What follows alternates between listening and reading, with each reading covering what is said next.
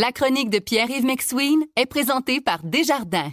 Quels que soient vos objectifs, nos conseillers sont là pour vous accompagner tout au long de votre parcours financier. C'est 23. Voici la chronique économique de Pierre-Yves McSween. Comment vas-tu? Ça va très bien. Bon, alors je- je- j'ai hâte de t'entendre sur ce bilan de la fiscalité québécoise, ce que tu en retiens. Bon, écoute, euh, 121 pages, je commençais pas à te résumer 105 minutes, mais je vais te faire des points, je vais te montrer des points intéressants. Je veux que tu me parles de la page 32. Euh, page milieu. 32, ça c'est la page Claude Lemieux pour euh, les connaisseurs du Canadien. Mais euh, la bonne nouvelle, c'est que le gouvernement. La bonne nouvelle, c'est que on sait que l'aide gouvernementale dans les dernières années est passée d'aide ponctuelle à des baisses d'impôts. hein. On a promis ça dans la dernière année, puis on a eu ça à partir de la mi-année sur nos salaires. Et donc, il y a deux paliers d'impôts qui ont baissé en 2023. Mais comme ils ont baissé en 2023 à la moitié de l'année sur les retenues des, des salaires, eh bien, chers auditeurs, si vous faites partie des gens qui paient de l'impôt dans les premiers paliers, ce qui est pas mal tout le monde parce que qui paie de l'impôt, ben vous avez payé trop d'impôts au début de l'année. Fait que ça se peut que grâce à ça, vous ayez sans le savoir cumulé une espèce de réserve d'impôt personnel et vous aurez un remboursement d'impôt en fin d'année basé sur le rabais de 1% que vous avez pas eu pendant six mois sur les deux premiers paliers. C'est une bonne nouvelle. C'est une très bonne nouvelle, mais pourquoi tu dis un remboursement fin d'année? D'habitude, on remet notre rapport d'impôt, euh, je sais pas, moi, au mois d'avril ou dans ce cas Oui, bon, puis fin d'année. Excuse-moi, je parle, en d'année comptable. fiscale. La fin d'année financière, c'est le 31 Parfait. décembre, mais effectivement, au- on, on fait la déclaration de revenus jusqu'au 30 avril, mais ça dépend comment retour, vite t'es rapide sur ta ça. déclaration. Mais le remboursement d'impôt pourra être présent pour certaines personnes. Fantastique. Il y a une autre chose, on, on voit une critique implicite du gouvernement fédéral dans le rapport. On dit dans le fond, écoutez, le gouvernement fédéral, on veut pas critiquer, là. Vous voyez pas ça comme une critique. Mais ils ont dépensé en tas dans le passé. Ils ont fait des déficits. Il y a eu la COVID. Aucune prévision vraiment très matérielle sur le retour à l'équipe budgétaire. Avec la hausse des taux d'intérêt, puis le deal avec le NPD, faudrait avoir un plan fiscal. D'où viendra l'argent? On lance la question, on répond pas. On dit aussi que Écoute, contrairement à ce que pense Éric Duhem, euh, au Québec, on paie pas beaucoup de, de taxes sur l'essence euh, proportionnellement ailleurs en, des pays de l'OCDE. Parce qu'on dit dans le fond, si on tient compte de la valeur de l'argent dans le temps, on paie moins cher présentement le prix de l'essence qu'en 2013. Là, les jeunes disent, voyons donc, Pierre, c'était moins cher en 2013. Attention, en dollars constants, c'est-à-dire qu'en tenant compte de la valeur de l'argent dans le temps. Et on, on remarque que dans l'OCDE, le Québec fait, fait, disons, piètre figure dans l'éco-fiscalité, c'est-à-dire de taxer l'essence pour modifier le comportement. Donc, on, on dit par rapport, faut pas oublier que le rapport, c'est par rapport au pays dans le monde. Euh, autre point intéressant, euh, la croissance des recettes fiscales. Tu sais, pendant de 2017 à 2022, le PIB a augmenté de 5,4% euh, les salaires de 6,7 Mais L'impôt euh, des particuliers a augmenté de 4,9% les revenus totaux, là, pas l'impôt, mais les totaux des revenus en dollars pour le gouvernement, 4,9% et l'impôt des sociétés, 5,4 Ça veut dire qu'on est allé plus en proportion chercher d'argent dans les sociétés que chez les particuliers par rapport au PIB. Et euh, ça a baissé au tabac et sur l'essence. Vous écoutez la chronique économique avec Pierre-Yves McSween.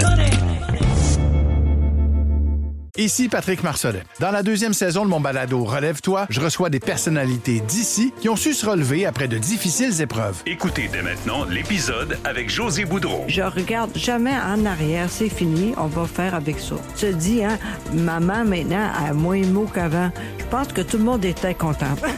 Relève-toi, disponible dans la section balado du site web de votre station Cogeco Média. Présenté par le regroupement des centres de prévention du suicide du Québec. Ensemble, tissons l'espoir. Continue. Je- oui, s'il te plaît.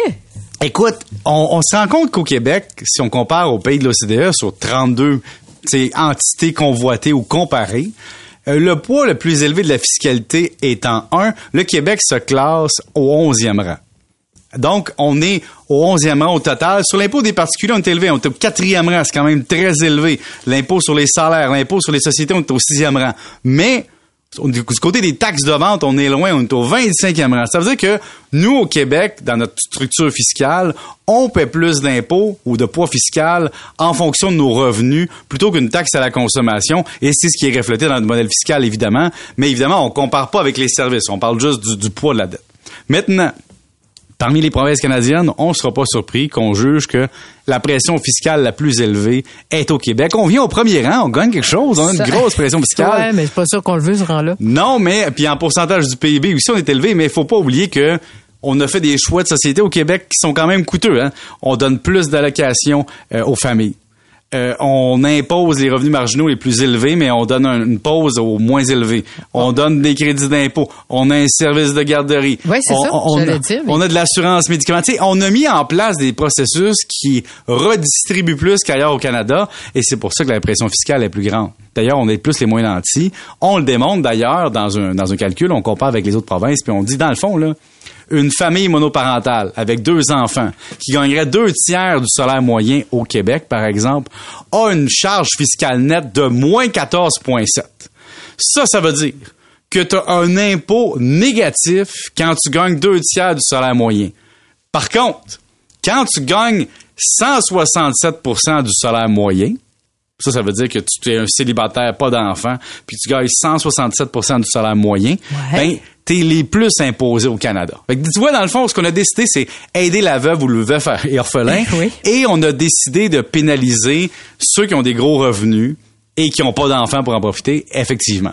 Euh, L'autre point qui est très intéressant, c'est qu'il souligne quand même que les comparaisons avec les années 2020-2021, là, tu sais, il faut faire attention, c'est des années COVID où les gens ont déclaré des fois moins de revenus, donc on est allé comparer avec d'autres années avant pour ça. Et d'où proviennent nos recettes fiscales au Québec, c'est intéressant. Ben, l'impôt sur les revenus du particulier, c'est 73 milliards. L'impôt des sociétés, c'est 26 milliards. Donc, tu vois que il y a plus d'argent qui viennent des particuliers que des sociétés. Mais encore là, il y a d'autres types de recettes comme des taxes et autres. Mais ce qui est très intéressant, c'est de dire attention, il faut aussi penser que qu'est-ce qu'on a de l'air au niveau de la concurrence avec les autres pays de l'OCDE. Donc, Ouais. euh, si on regarde les autres pays, au niveau de la pression fiscale, on vient, on est mo- beaucoup moins de pression fiscale qu'en France, en Norvège, en Autriche, en Finlande, hein, Ouais. les pays de l'Europe et tout ça. Mais on, on est beaucoup moins avantageux au niveau fiscal que la Suisse, l'Irlande, évidemment, d'ailleurs. Oui? Ouais, non, j'allais dire en 30 secondes, c'est le temps qui nous reste à peu près. Ah, Dieu. Est-ce qu'il est question de paradis fiscaux ou d'abris fiscal? Mais on parle du Québec, on va pas parler de paradis fiscaux, hein. Non, mais ce que- rapidement, par exemple, ce qui était intéressant, ce que j'ai Non, mais trouvé. l'argent qu'on perd. Ben, l'argent qu'on perd, comment tu veux qu'on calcule ça? C'est un paradis et c'est, faut, attention, moi, j'ai amené un petit bémol à ce que tu viens de dire. Ouais. C'est qu'un paradis fiscal, c'est un, c'est un, État où il y a moins d'impôts. Ça veut pas dire que cet argent-là aurait été au Québec s'il n'avait pas été investi dans cet État-là.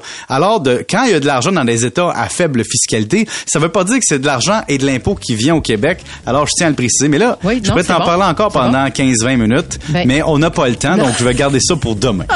C'est excellent. Je te remercie beaucoup, Salut. Pierre. Merci de la correction. Bye bye. Bonne soirée.